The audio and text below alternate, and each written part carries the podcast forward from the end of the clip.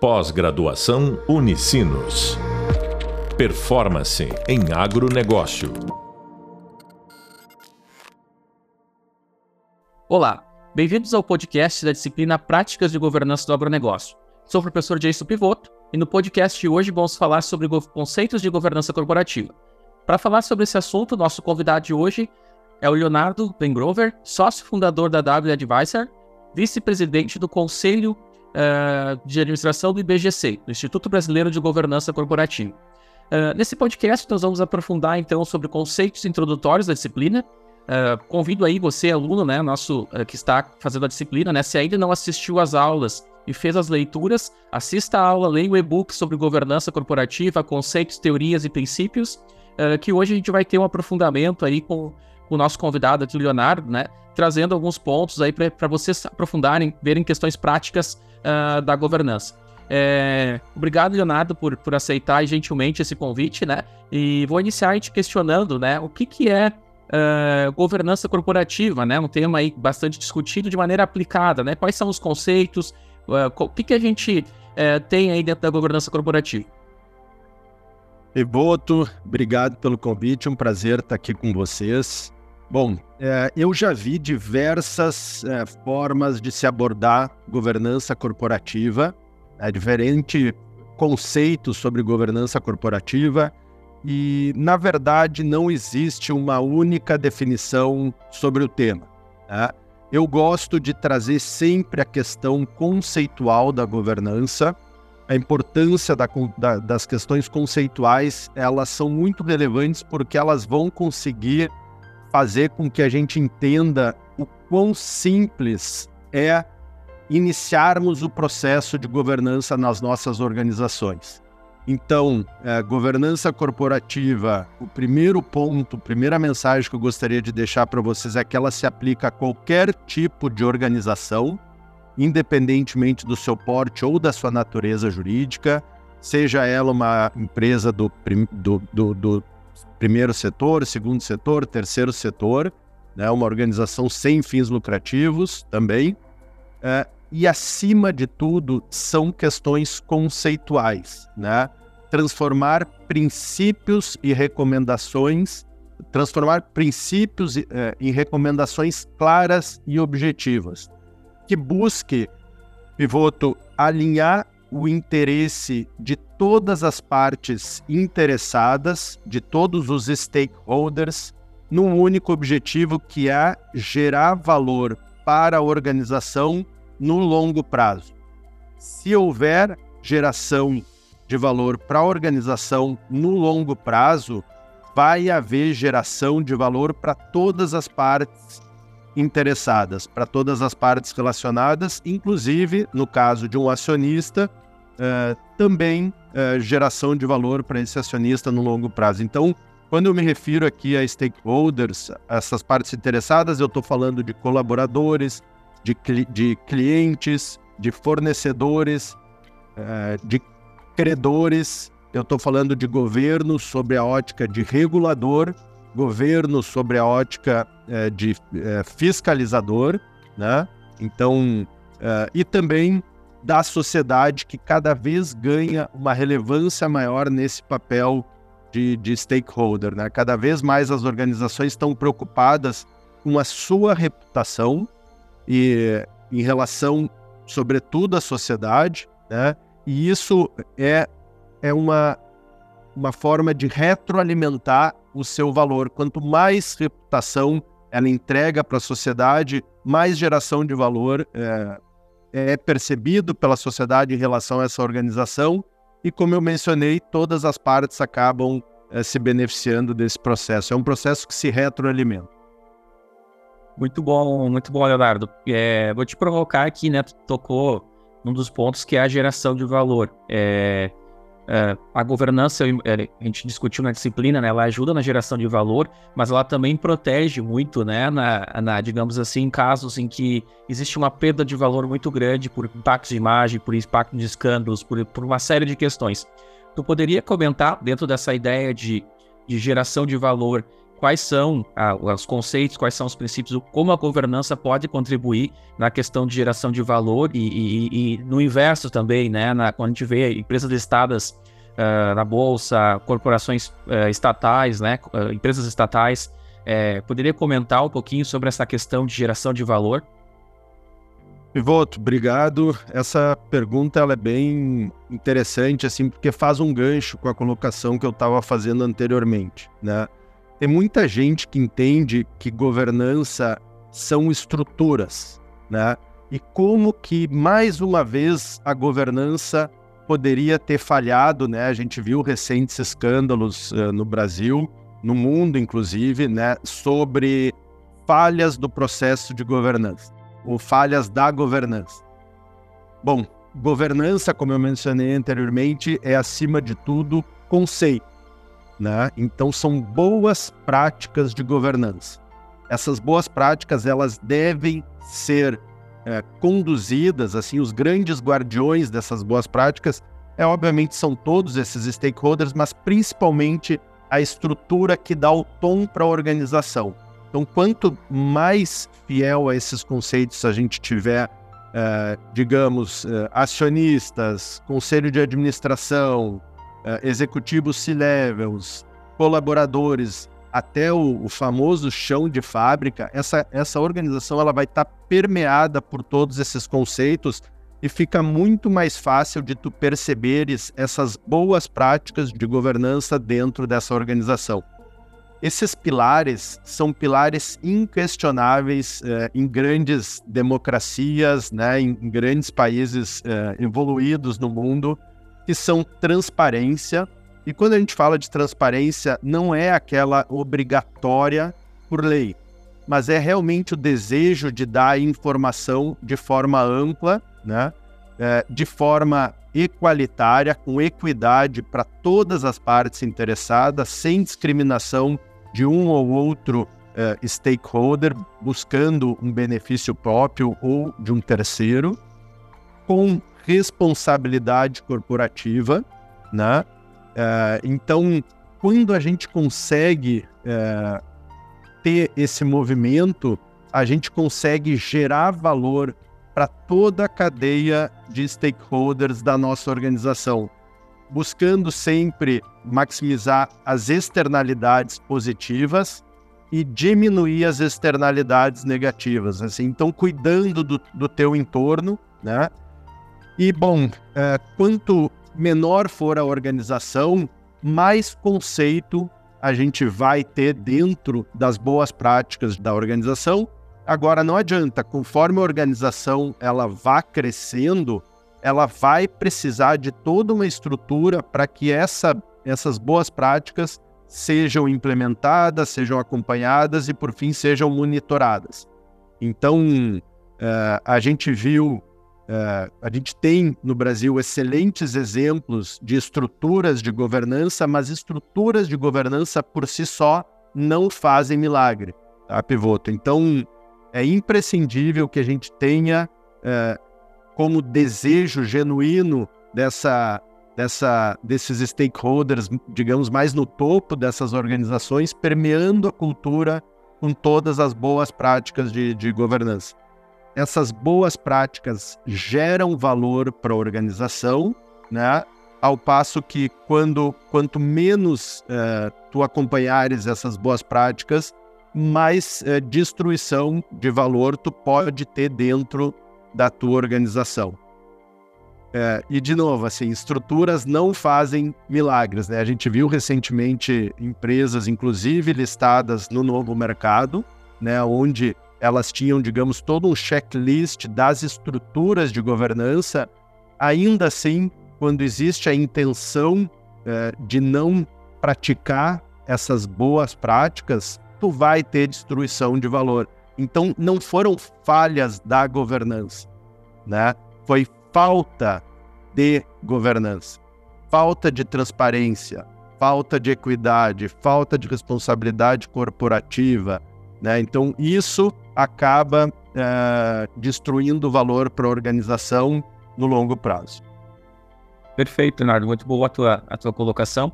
na disciplina nós falamos bastante sobre a questão da, do conflito né, que pode existir entre, uh, entre os proprietários, entre o controle uh, com relação à, à, parte de gestão, né, quando existe essa separação. Uh, e a gente tem a teoria da agência e, e, todos os mecanismos né, que, são, que são oriundos dela. Né? Leonardo, tu poderia falar um pouquinho mais sobre como tu vê esse, essa questão de, de alinhamento né, em corporações, empresas que têm essa separação a importância da governança, né, para os proprietários acompanharem, monitorarem, para ter alinhamentos, né? Você poderia comentar mais uh, sobre essa sobre a importância da governança para realmente a corporação, as empresas funcionarem com esse modelo de separação, né? Pivoto, é, a teoria do conflito de agência, ela ganhou força, digamos ali pela década de 80, década de 90, né, principalmente nos Estados Unidos, quando a gente começou a ter uh, gestores assumindo uh, o papel né, uh, que os acionistas anteriormente eles acabavam ocupando. Assim. Então, gestores externos, né, sem a propriedade das organizações. Então, esse é um caso típico, pivoto, de desalinhamento de interesse, né? E a busca de ganhos no curto prazo de uma parte interessada em detrimento de outra parte interessada.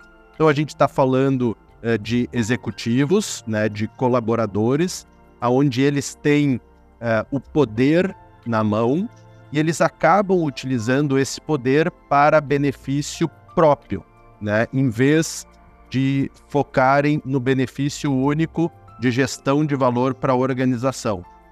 Então, de novo, assim, se uh, um colaborador ele entrega para a organização a sua força de trabalho, o seu capital intelectual, né? Uh, em determinados casos, né? mais uh, outros, mas enfim, a sua força de trabalho, uh, e ele espera receber dessa organização uma recompensa em relação a essa, esse serviço que está sendo prestado, é, hoje em dia, cada vez mais um bom ambiente de trabalho, né? ele, ele espera receber é, todo um pacote de recompensa que não, se, que não é exatamente a remuneração.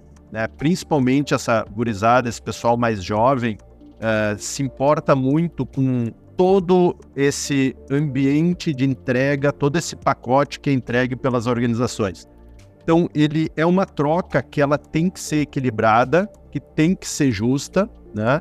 E o que, que a organização espera que esse colaborador, principalmente o executivo C-level, não use isso em benefício próprio, como aconteceu em alguns escândalos, sobretudo na década passada, esse, essa década, é, desculpa, o século passado e, e, e nesse século também. Então, esse desalinhamento de interesse, né? E isso não se restringe, a teoria de agência ela trata exatamente dessa, desse desequilíbrio de interesse entre acionistas e gestores, mas eu poderia estender eh, esse conflito para outras partes interessadas, como, por exemplo, fornecedores ou clientes. Se tu realmente tem um fornecedor, ele é um fornecedor importante para ti, o que, que adianta tu apertar né, esse teu fornecedor é, tendo um benefício no curto prazo, sendo que no longo prazo isso não se torna sustentável. E se de fato ele é importante, essa relação vai ter que ser justa.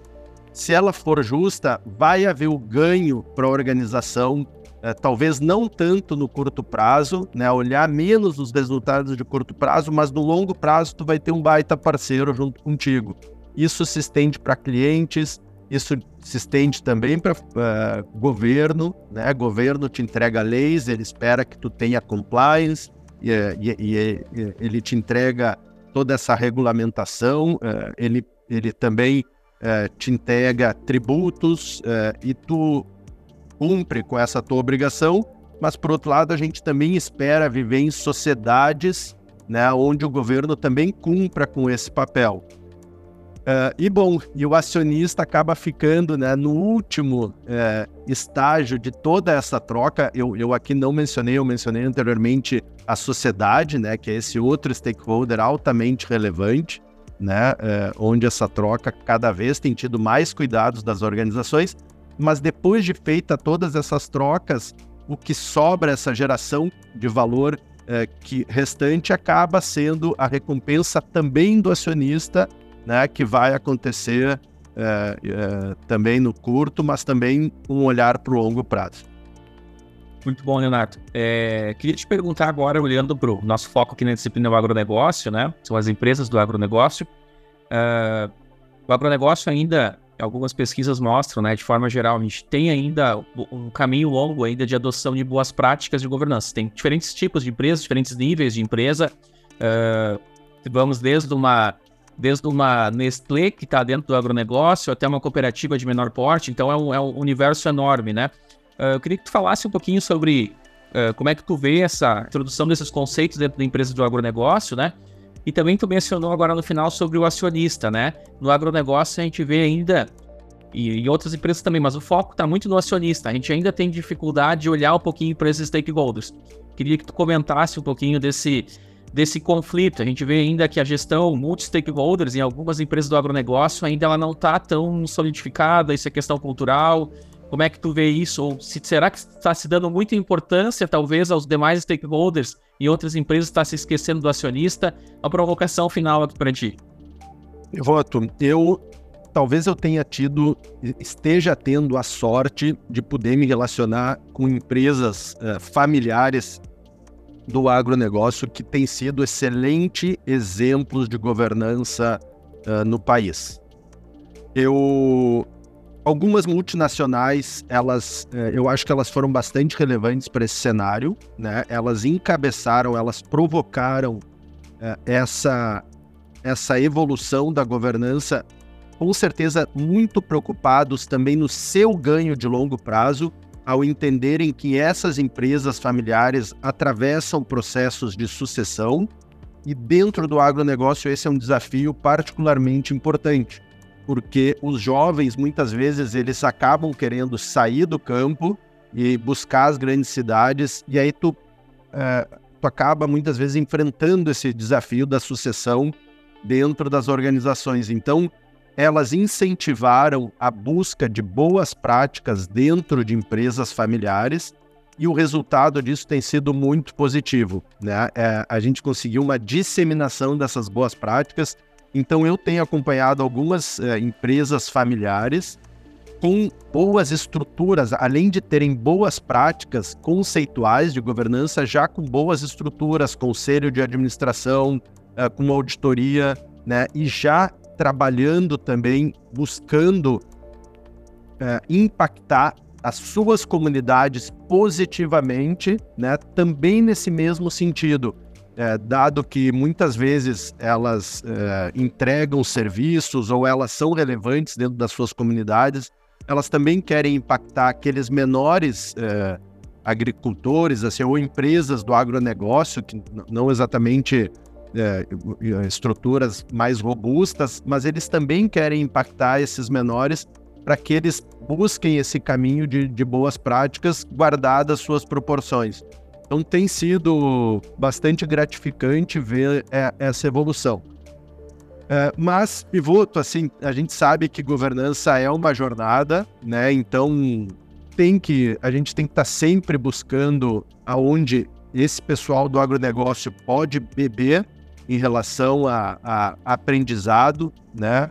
É, de, de, de, governança, é, cada vez é, buscar um passo a mais em relação a essa evolução e ir se aperfeiçoando. Assim, né? Nós mesmos, a gente está sempre aprendendo coisas novas e tentando impactar o nosso entorno positivamente com esses novos conceitos ou eventualmente com novas estruturas, é, sistemas também de governança. Leonardo, é, queria te agradecer imensamente aí pela pela, a, pelo teu tempo, né? Por participar conosco aí dessa disciplina que vai ser. Temos alunos aí de todo o Brasil participando, acompanhando, né?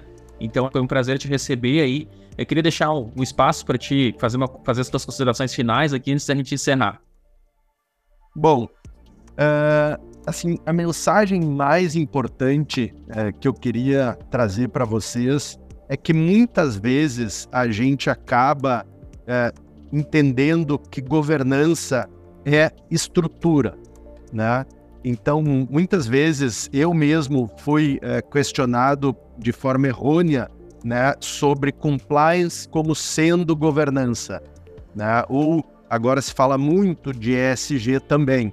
Então, é, são, são partes do sistema de governança. Né? Agora, Pivoto, a ferramenta mais importante no processo de governança são as pessoas. Então, são todas as partes interessadas dentro desse movimento, né?